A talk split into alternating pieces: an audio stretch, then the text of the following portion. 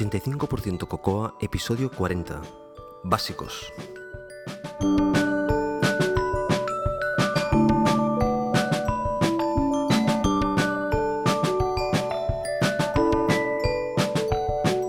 Qué maravilla esto de, estar de vacaciones. Hola, soy José Antonio Lobato de Binarytrix y podéis encontrar más cosas sobre mí en mi web personal josealobato.com y también me podéis seguir en Twitter como arroba josealobato. Lo primero que debo hacer es dar las gracias a todas las personas que me habéis empujado, amenazado y otras cosas para, para que, que siga con el podcast y siga grabando. Gracias, de verdad, se agradece muchísimo todo, todo el apoyo y bueno, es, es inexplicable. Una maravilla, muchas gracias. Y evidentemente yo estoy aquí porque me gusta hacer esto, pero también estoy aquí porque, porque, porque vosotros escucháis, si no, esto no tendría sentido. Lo dicho, muchísimas gracias. Os quiero contar una pequeña historia de, de bueno, de que me ha acontecido este verano que, a mí me ha gustado muchísimo. Y, y, bueno, la quiero compartir con vosotros. Hace un tiempo que, que sigo a, una diseñadora, a Rocío Mejías, en, en, internet, en su blog, que os dejaré en el enlace en, en, en, las notas del episodio, porque hace unas cosas que me inspiran muchísimo. Uh, yo no soy diseñador, aunque me encantaría, pero para eso se tiene que tener algo más que ganas. Pero sí que es cierto que, que, hay cosas que me gustan las cosas bellas, me gustan las cosas bonitas. Y esta chica pues uh, dibuja cosas que me, que me, gustan muchísimo. Y por tanto mmm, leo todos y cada uno de sus entradas. Y además lo comparto con mi hija Julia, que, que también le gusta mucho. Y, bueno, pues uh, me ha gustado mucho y he comentado alguno de sus, de sus entradas en, en su blog. Y, y, bueno, a principios de verano uh, tuvo el detalle de enviarme el número 2 de una revista que, en la cual ella pues uh, toma parte. Y se llama Kirei con doble E y una I, os pondré un enlace en, en, en, en, el, en las notas del episodio. Y se llama La revista de las cosas bellas. Lo dicho, yo no soy diseñador, pero uh, mirar cosas bonitas y mirar cosas hechas con gusto y, texturas y colores es, es un placer. Y, y bueno, Uh, le quiero dar las gracias por haberme enviado esta revista. Es, es una pequeña maravilla. Uh, a todo, yo creo que todo diseñador debería echar un ojo a, este tipo de revistas. Yo mm, no me muevo en este entorno, pero la verdad es que me, me, ha encantado. De hecho, me la he leído de arriba abajo y me ha gustado muchísimo. Y, y bueno, se lo quiero agradecer a, a, a Rocío Mejías y a, Dilema Graphic y a Kirei que me enviaran a la revista por, por, bueno, porque ha sido un auténtico placer, una gran sorpresa y un auténtico placer. Por otra parte, sigo en mi odisea sin internet. O sea, básicamente Telefónica no quiere ponerme internet, uh, no están haciendo ningún tipo de inversión y por lo tanto no tengo internet. Ahora uh, voy con un contrato de, de, datos, con, una, con un pincho USB y, y, bueno, al final acabaré montándome algo raro y ya os comentaré cómo, cómo, cómo se vive sin, sin, internet o con una internet tremendamente limitada. También os tengo que comentar que posiblemente encontraréis un sonido diferente en, el podcast y es porque, bueno, he probado diferentes softwares y ahora estoy utilizando uno llamado Sound Studio, que es un software tremendamente simple para, editar audio, pero que, bueno, parece que, va bastante bien y bueno, voy a ver qué tal, qué tal sale, sale en este episodio. Y también quería dar uh, gracias a la gente de Macworld. Uh, como sabéis, Macworld es una revista que podéis encontrar en vuestro kiosco cada mes acerca de, del mundo Mac, tal como dice su nombre, y del mundo iPhone. Hay otras revistas de, de, de, iPhone y tal que son de, la misma, del mismo equipo o de equipos similares Uh, y en el mundo Mac, que es el mundo que a mí me, más me gusta, uh, pues uh, tenemos Macworld, que es una, es una maravilla poder tener en el kiosco eh, esa revista. Si alguna vez, si por casualidad no has probado Macworld, ves el mes de septiembre, porque el mes de, de agosto no la encontrarás, ves el mes de septiembre cuando tener el último número, porque, eh, bueno, si te gusta este mundo es una, es una, muy, buena, es una muy buena publicación. Y nada más, ah, hoy tenemos un, episodio de conceptos básicos. No es que todos sean conceptos básicos, pero sí que los considero conceptos básicos. Y es por ello que, que, vais a ver que, no hay ninguna otra sección que no sea conceptos básicos. Tengo un montón de secciones acumuladas que las iré eh, sacando en, los siguientes episodios, que espero que sean más, ah, más cercanos en el tiempo a lo que ha sido este y el anterior. Bueno, pues nada más, espero que lo disfrutéis.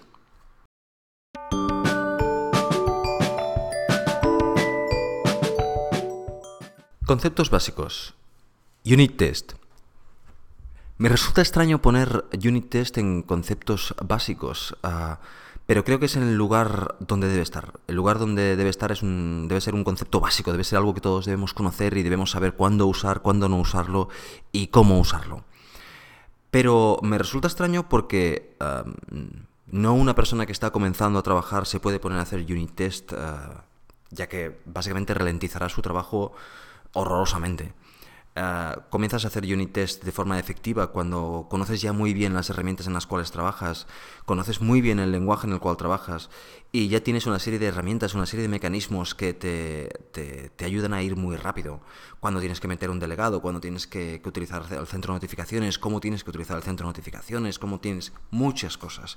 Debes conocer antes de realmente hacer unit test. Y es por eso que me parece extraño el meter el, el, unit test en, en un concepto básico pero deberíamos tratarlo como tal. En el mundo del que yo vengo, en el mundo de los sistemas de la automoción, el unit test, al igual como otro tipo de test, integration test, eh, validation, system test, ah, son básicos. No, básicamente no se puede entregar ningún producto sin que tengas presentes la documentación acreditando que has pasado el, unit test con, un cierto tanto por ciento de cobertura sobre el código fuente y aquello que no está cubierto además tienes que explícitamente explicar, argumentar el por qué no está aprobado. Eso es lo que hace es que, ah, bueno, básicamente inherentemente da calidad al software. ¿Y por qué da calidad al software? Vosotros, eh, eh, este discurso lo, habéis, lo habéis ah, oído seguramente muchas veces ya, pero hasta que no llevas un tiempo haciendo unit test, no te das cuenta de la verdad tan grande que es esto. La verdad es el hecho de que el hecho de hacer unit test haces que tu arquitectura sea mejor. Y eso parece. Ah, puede parecer obvio, pero realmente no es nunca tan obvio hasta cuando te has peleado con él ah, durante un tiempo y ya sabes por qué tu arquitectura es más robusta, por qué tu arquitectura es más portable, por qué tu arquitectura está más desacoplada y por lo tanto ah, es mejor. La única manera de saber eso es, o la única manera de darse cuenta de esto es cuando llevas un tiempo haciendo unit test. Es, entonces te das cuenta de la potencia que tiene esto. Pero, a ver, seamos honestos. una de las cosas que ha traído el, desarrollo, por ejemplo, para iPhone, es el hecho de lo fácil y rápido que es hacer una aplicación.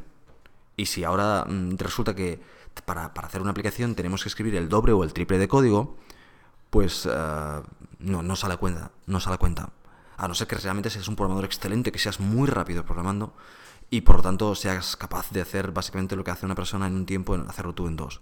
Entonces, ¿qué productos? ¿Dónde aplicamos el, unit test? Para un producto, un producto para... Imaginaos ah, que sois una, pequeña empresa o un, individual que hace aplicaciones para, para terceros y lo que te, quieres ganarte la vida. Por lo tanto, lo que quieres hacer es hacer el máximo número de aplicaciones con el mínimo tiempo posible para, para básicamente para llegar al final de mes y poder pagar tus facturas. Bueno, pues evidentemente ahí dudosamente vas a tener tiempo material de, de, hacerlo todo con unit test. Em, evidentemente, a, no ser, como ya he dicho, que seas realmente un programador excelente, que seas muy rápido trabajando y que tengas una metodología perfectamente establecida en el cual tu método de trabajar es ese y va a ser así. Si no, pues vamos directamente a hacer la programación que, sabemos hacer directa, en el cual programamos, lo probamos que funciona y, tiramos para adelante. Estos productos suelen ser productos no extremadamente complejos y básicamente gráficos, con vistas y que, cuyo, tiempo de, de desarrollo es corto y el tiempo de mantenimiento también es corto. Quiero decir que no se espera un aluvión de mantenimiento en una aplicación para según qué clientes. ¿Cuándo se aplica Unit? Pues el caso completamente contrario. Tienes una aplicación que haces para ti que posiblemente en tu vida como desarrollador vas a hacer cuatro aplicaciones de este nivel, es una aplicación que vas a mantener durante 4, 5, 6, 7 años, ah, entonces evidentemente esta aplicación es muy recomendable que la hagas completamente con, con, test unitarios. ¿Por qué? Por el beneficio que te va a reportar. El beneficio principal que aporta el hecho de tener unit test es el tema de las regresiones. O sea, tú haces un cambio y ejecutando todo tu setup de unit test, verificas que realmente no se ha estropeado nada de lo que tú habías planteado al principio. Eso es el beneficio, el evitarte problemas de este estilo. Y ah, el beneficio mm, más oculto, pero que a la larga es más agradable, es tener mejor arquitecturado el proyecto, tener mejor abstraído el proyecto, tener ah, mucho más mantenible el proyecto, tener mucho más documentado el proyecto. Todo eso es lo que te da el hecho de hacer unit test. ¿Qué inconveniente tiene? Pues lo que he dicho anteriormente que vas a tener que hacer el código más de una vez. A veces para probar uh, un pequeño método que son siete líneas que, la haces en, nada, en, en, 15 minutos, 20 minutos, si es un código medianamente complejo, uh, pues para testear eso, pues a lo mejor tienes que montar un escenario de test uh, o 20 escenarios de test realmente complejos y tardas una hora en hacer todo eso. Bueno, pues evidentemente para un producto que se va a, mantener una vez o, un par de veces no vale la pena, pero para un producto que quieres mantener durante siete años, evidentemente sí que paga, y paga mucho. Yendo más ya al detalle, el tema del, unit test, que por cierto, os estoy haciendo una introducción muy rápida, pero os voy a hablar mucho de unit test porque es un tema que a mí me encanta, es un tema que, me, ha sacado del atolladero muchas veces y por lo tanto ah, ah, quiero explotarlo más. Y además porque donde estoy trabajando ahora, ah, pues tengo la oportunidad de hacer mucho unit test y por lo tanto de perfeccionar mis, mis habilidades a la hora de hacer unit test y eso evidentemente quiero transportaros a vosotros, quiero deciros cosas que, que, a mí me han ido bien para que a vosotros las uséis o no las uséis, pero simplemente conozcáis una otra manera de hacer que no es ni la mejor ni la peor, sino una, que a mí me ha ido bien. Bien, pues dentro de, este tema, a, la hora de hacer unit test, hay diferentes acercamientos. El unit test no hay ningún... Hay muchos libros buenos, pero no hay ningún libro maestro que diga esta es la manera explícita y concreta de hacer unit test. No, hay muchas maneras de hacer unit test y muchos niveles de hacer unit test. Y si eres una persona que haces unit test pero no vas a hacer test de integración, pues te interesa que los unit test sean un poquito de más alto nivel. Si tienes test de integración, pues te interesa que los, los, los test sean de un poquitín de, nivel, de más bajo nivel. O simplemente porque ah, la mecánica o tu forma de trabajar te ayuda de una forma o de otra. Yo lo que os cuento es la forma que a mí me va bien, en la cual yo me encuentro cómodo. Y, bueno, lo dicho, es una forma, no es la mejor en la peor, es una más y, por lo tanto os explico por si os va bien. Cuando yo diseño un, trozo de código, bueno, también tengo que decir que em, en una aplicación iPhone, depende de qué tipo de aplicación, no hay tanta oportunidad de, hacer unit test. A veces las aplicaciones iPhone son muy directas, muy rápidas y no, no realmente mm, te dan tanto juego para, que, para que puedas hacer eh, el unit test. Pero una aplicación, por ejemplo, para Mac, Ah, ya suelen ser más complejas y suelen tener más, ah, ah, bueno, más complejidad en la arquitectura, pues eh, entonces tienes más juego, tienes más lugar ahí para trabajar. Bien, lo que os decía, a la hora de hacer unit test, tú puedes hacer unit test de, más alto nivel o de más bajo nivel. A mí el que me gusta es un nivel medio. Un nivel medio en el cual, cuando yo hago unit test, lo que estoy testeando no es este método que hace tal, sino es este requisito de este objeto. Me gusta porque me sirve de documentación, me sirve de, trazabilidad y además mm, me es más fácil de comprender. Cuando yo diseño la arquitectura del, producto, a, veces la arquitectura suele ser muy compleja, pero cuando si me centro en una parte, pues básicamente acabas con cuatro o cinco clases que se comunican entre ellos. Y estas clases juntas hacen una funcionalidad mayor. Bien, pues cada una de estas clases se les da una, unas responsabilidades, podríamos decir. Tú acabas con cuatro, cuatro, clases, por ejemplo, y de estas cuatro clases, pues cada una de ellas tiene unas responsabilidades y cada una de ellas juegas entre ellas. Y normalmente suele haber una que las gestiona más o menos a todas, al que podemos llamar el manager, por ejemplo, o el, interfaz, o uh, facade, como quieras llamarle. Eh, cada una de las, de las clases, como digo, tiene su propia responsabilidad. Y esa responsabilidad se, se, se, acaban aclarando en requisitos, que puedes listar perfectamente. Pues mira, esta clase hará esto, hará esto y hará aquello otro, y se encargará de esto y se encargará de esto y aquello otro. Y proporcionará al resto de clases esto, esto, esto y esto. Esto que estoy escribiendo, esto que estoy relacionando, son los requisitos que tenemos que probar.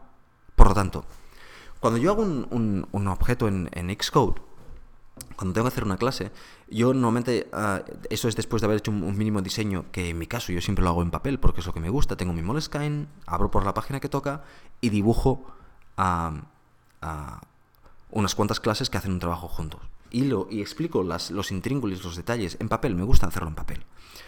Entonces, cuando yo me voy al Mac es cuando lo tengo claro. El hacer un diseño en papel me puede costar una hora o no más, a veces uh, varios días, porque si voy tirando hacia atrás y hacia adelante hasta que encuentro la mejor manera de hacerlo. Pero normalmente pues, en una hora ya puedo tener un boceto de lo que quiero hacer. Me sirve como documentación, que después, por cierto, hago notas en el, en el código diciendo esto está en la página tal de tal libro, que de tal, de tal Moleskine que he escrito. Las tengo numeradas, evidentemente.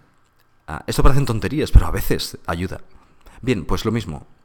Uh, yo no quiero, uh, aunque a veces lo tengo que hacer, no quiero perderme en, en utilizar herramientas de, de diseño para, para, para, hacer este tipo de diseños, porque me va a mejorar la y el papel, son más efectivo y más rápido.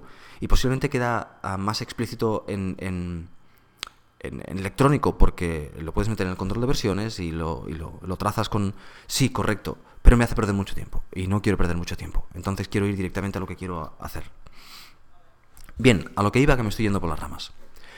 Cuando yo tengo definido la, las, responsabilidades de cada una de las clases, pues entonces me voy a Xcode, creo mi clase y creo el archivo de test. El archivo de test, uh, por defecto en, Xcode, te va a generar un par de archivos, un .m y un .h. Yo he modificado los templates, de los cuales os hablaré en otro momento o más tarde. Yo he modificado las templates para que estos dos archivos de test me generen solo uno y contiene el interface y la implementación de tal forma que no tengo por qué tener un punto, un header, un punto H, porque no voy a exportar el test a nada, por lo tanto no tiene ningún sentido y reduzco mi número de, archivos. Por lo tanto, si tenemos uh, el calibration manager .m, .h, calibre, eh, calibration manager test.m.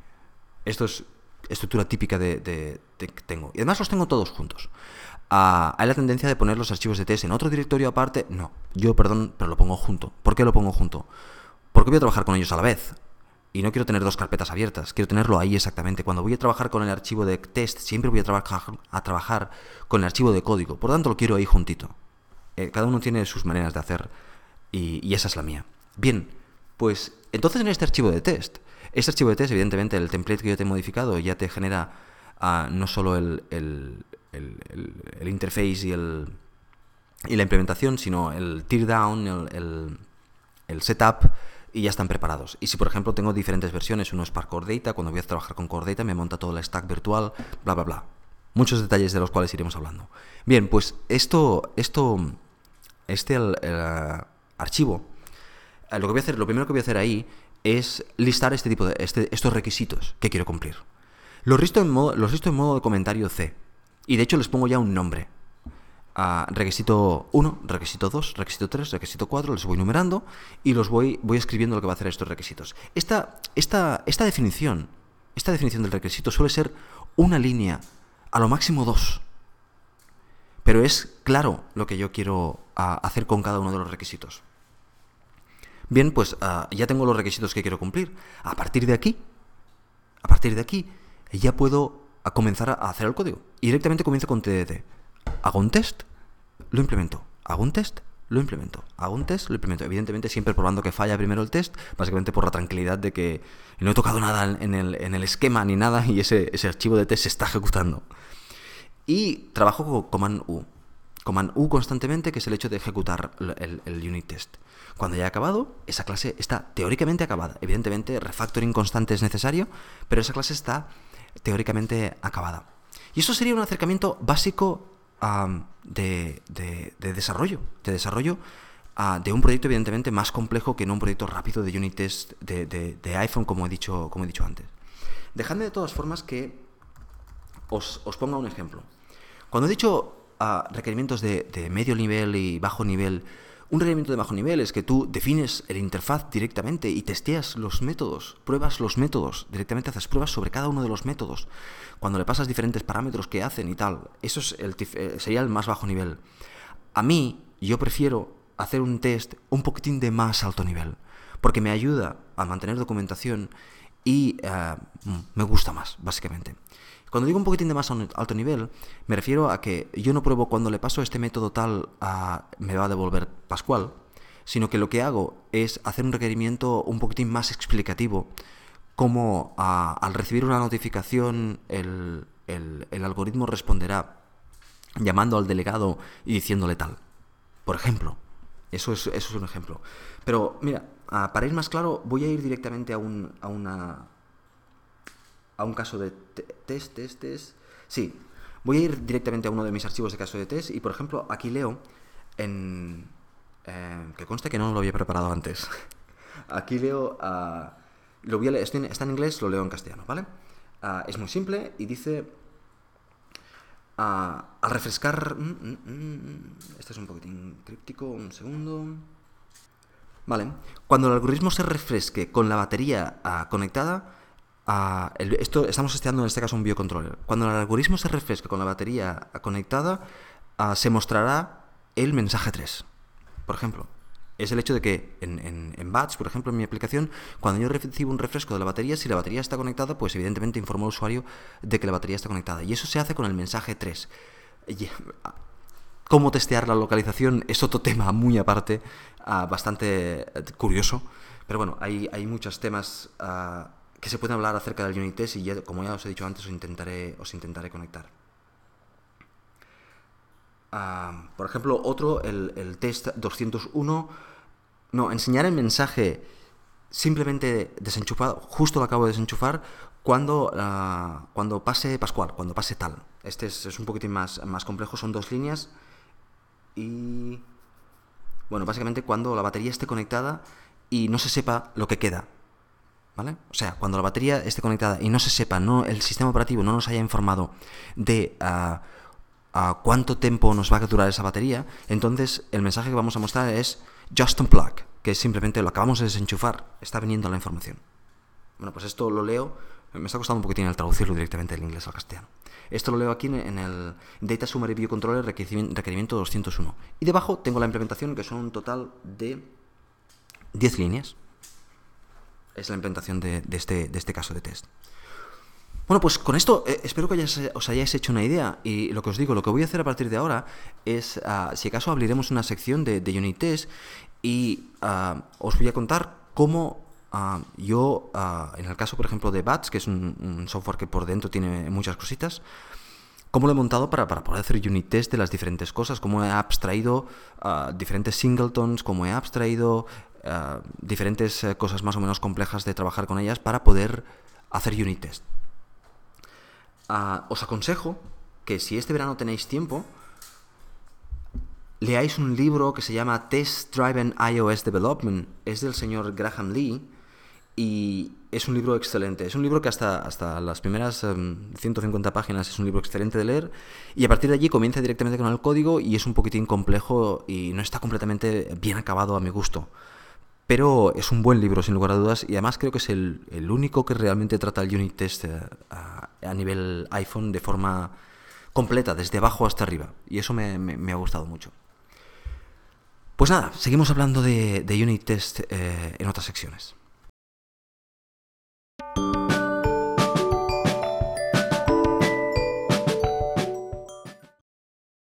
Conceptos básicos. Templates. Cuando hablo de templates me refiero a esas opciones que os da Xcode cuando queréis crear un nuevo proyecto. Os da diferentes opciones de posibles proyectos. O cuando queréis crear un nuevo archivo y os da diferentes opciones de diferentes archivos.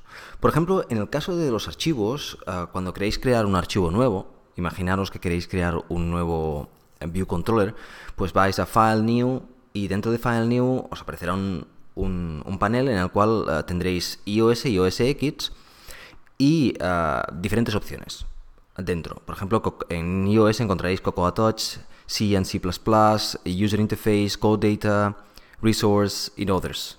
Bueno, pues dentro de cada uno de ellos encontraréis diferentes ah, tipos de archivo. Por ejemplo, si me voy a, Cocoa Touch, perdón, a Cocoa, por ejemplo, dentro de OS X, pues veremos Objective-C Class, Objective-C Category, todos esos, estos son templates. Estos son los que vienen con el sistema. Y eh, si ya os van bien, pues adelante. Pero a la que uh, queráis modificar algo, a la que uh, no os, guste como, os presenta algunos archivos, y ahora os daré un ejemplo, o incluso el hecho de modificar la cabecera para que aparezca la cabecera que vosotros queráis que, aparezca en cada uno de los archivos, para eso lo que vais a tener que hacer es crearos vuestras propias templates. Crear un template es, es, relativamente fácil si lo que hacemos es copiarlas del original y simplemente modificarlas. Pero antes de ir allá, dejadme que os dé un ejemplo de un claro ejemplo en el cual es interesante crear tu propio template. Si utilizáis Test Driven Development y por tanto creáis archivos de, test, los archivos de test que, te vienen en, en, los templates que te vienen de test, desde mi punto de vista, son erróneos. Porque, uh, bueno, eh, dentro de la, de la, sección de Cocoa encontraréis Objective-C Test Class test case class. Y si la abrís, pues os quedará un punto H, un punto C, perdón, un punto M, un punto H, básicamente vacíos, con las cabeceras de las funciones, pero básicamente vacíos. Primero, no necesitamos un punto H para nada, porque normalmente cuando hacemos test no queremos exportar nada, no queremos tener ningún header. Por tanto, lo primero que yo quiero hacer es deshacerme del punto H y la definición de la, de la, de la clase a incluirla en el punto M. De esa forma, tenemos un único archivo llamado test y este archivo es más limpio que no el punto H, básicamente que no sirve para nada. Además, una de las cosas típicas que vais a hacer en un archivo de test es eh, de unit test, es hacer el, setup y el tear down eh, y separarlos bien, a lo mejor poner una sección para mock objects, bueno, incluir ya directamente o, si o si mock o o aquella framework que vosotros utilizáis para hacer mocking, o sea, una serie de modificaciones a estos archivos que os ayuden a, tener el código más limpio y que no tengáis que perder el tiempo modificar archivos. Si en un archivo, si en un proyecto vais a crear 100 o 150 clases de test, pues em, que tengáis que hacer 100 o 150 modificaciones de archivos mm, gratuitas en lugar de ir y hacer una única modificación en un, en un template. Ah, es bastante más, más, más simple. Otra cosa, por ejemplo, que hago es no poner cabecera en, los archivos de test. Para mí es una manera también de diferenciarlo entre un archivo de test y un archivo de código, es que directamente no tienen cabecera. Bien, pues dicho esto, ¿cómo, cómo se modifica un, un template o cómo se crea un, template? De hecho, es, es, bastante trivial. Lo único que deberemos hacer es ir a la, a ir dentro del, del paquete de Xcode, localizar las templates que hay y copiarlas a un, a, un a un directorio local que ahora os diré y allí modificarlas a vuestro gusto. Evidentemente podríais crearlas de cero, pero mm, me parece que es bastante más, más fácil el hecho de, modificar las que ya existen. Bien, pues venga, por ejemplo, os doy los datos, aunque los voy a poner en, en, el, en, en las notas del episodio para que os sea más fácil, pero os doy los datos. Dentro Del pro de Xcode, sí. Dentro de Xcode, si abrís el paquete, sabéis que Xcode evidentemente es una aplicación y es un paquete, pues uh, expandís el paquete con el botón de la derecha Open Content, Package Content, y uh, dentro encontraréis uh, Developers, Library, Xcode, Template, File Template o Project Template y allí todas las templates. Lo único que debéis hacer es buscar localizar aquella que, queréis. Por ejemplo, en el caso del, caso de test lo encontraréis dentro de File Templates, Cocoa, y hay un directorio llamado Test Case que acaba en XC Template, que es Xcode Template. Pues este, ah, este, este archivo, este directorio, lo copiáis. De hecho, podéis copiarlos todos, entonces los tendréis duplicados y podréis modificar los que, los que queráis. ¿Y dónde lo vamos a colocar? Pues lo vamos a colocar en, en, en vuestro usuario, en vuestro home folder, encontraréis library, developer, Xcode, templates. Si no está el directorio templates, lo creáis. Y dentro pues copiáis el, file templates, Cocoa, y aquí copiáis esa carpeta y la modificáis a, vuestras anchas. el modificar este, este archivo no os lo voy a explicar aquí directamente porque mm, básicamente es, muy difícil de, explicarlo correctamente en audio. Y ah, hay un artículo muy bueno que te explica paso a paso qué son todas las cosas que encontráis dentro de estos archivos, de estos templates. De hecho, dentro del template lo que vais a encontrar es el template el sí, el .m o el .h, eh, un archivo de, de icono, un ICNS y un plist. Y este plist es un archivo XML, evidentemente, y dentro está la definición del template, los, archivos que tienen, el texto que aparece, todo, todo lo que os aparece en un template está ahí. Y bueno, básicamente ah, muy fácil, de una forma muy fácil, podéis editarlo, modificarlo y tal. Yo lo que he hecho, evidentemente, aquí es eh, deshacerme del punto H y modificar el, el playlist para, para, para que se ajuste más a lo que yo quiero. Por ejemplo, que me parezca que identifique muy rápidamente ah, lo que es el, archivo playlist que ya había, o sea, el template que ya había, al que yo, al que yo me he creado. Esto os puede ser, no sé, 15 minutos, modificarlo, y ganaréis esta ventaja. No intentéis, como consejo os digo, no intentéis ajustar todas las templates, porque es que hay un montón de templates y os podéis perder mucho rato. Ajustar aquellos templates que más usáis, aquellos templates que os vais, que vais a sacar um, más beneficio. Y um, esta semana podéis ajustar una, la que más uséis, y la semana que viene podéis ajustar otra, y la siguiente podéis ajustar otra, y así os vais um, creando vuestro set de, templates que, se ajusten mejor a, la creación de, archivo. Esto que os comento puede parecer una tontería, pero el ajustar el entorno de la misma manera que hemos hablado otras veces de los atajos de teclado, el ajustar el entorno para trabajar de una forma más eficiente es, es, parte de nuestro saber hacer, es parte de, eh, de ser más eficiente y más potente con, nuestra herramienta. Y evidentemente hay gente que piensa, oh, es que después cuando me voy a otro, a otro ordenador, entonces ya no tengo todo eso. Ah, bueno, el 99% estás en tu máquina y estás desarrollando en tu máquina y con tus herramientas. Además, esto es absolutamente portable para las siguientes versiones de Xcode, espero. Entonces ah, lo podréis llevar a vuestra nueva máquina. Yo creo que es importante ajustar nuestro entorno a, ser eficiente y con pequeños, pequeños ajustes que te hacen ganar tiempo es como al fin y al cabo conseguimos ser ah, más eficientes.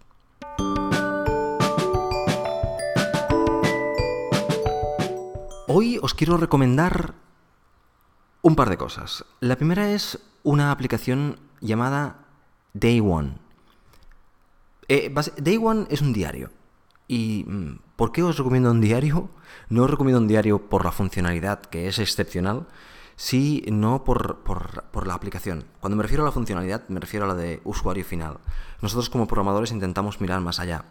La aplicación es tremendamente simple, cumple su cometido, pero además tiene la característica de que es una aplicación a Mac, iPhone y la integración es a través de iCloud, funciona excepcionalmente bien y ah, además es, es una red social personal. Lo que quiero decir con esto es que tiene todas las funcionalidades o casi todas las funcionalidades de las redes sociales, pero es un diario personal, con lo cual no publicas nada, a no ser que quieras publicar, tienes enlace de Twitter y tal, pero puedes hacerte tu diario con fotos y con Ah, parece una, idea tonta o simple, pero la verdad es que ah, es resulta.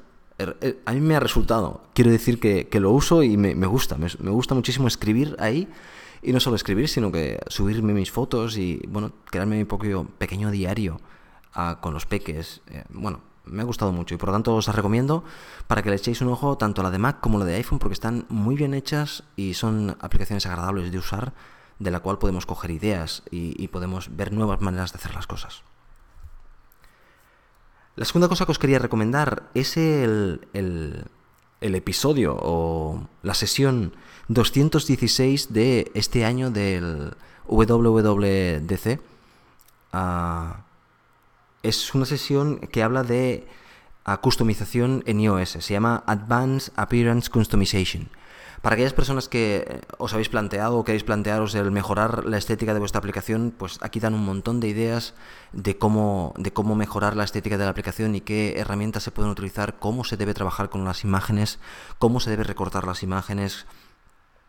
Ah, bueno, creo que es una sesión ah, bastante interesante y que no, no os la debéis perder. Bueno, pues esto ha sido todo. Ah, como ya habéis visto, no es un episodio excepcionalmente largo, tampoco es corto, y esperemos que el, siguiente tarde menos en llegar. Y como siempre, ya sabéis, podéis contactarme en, 85% cocoa, todo en letras, arroba gmail.com. Y, y nada más. Solo deciros que ha sido un placer volver a grabar y a seguir corriendo.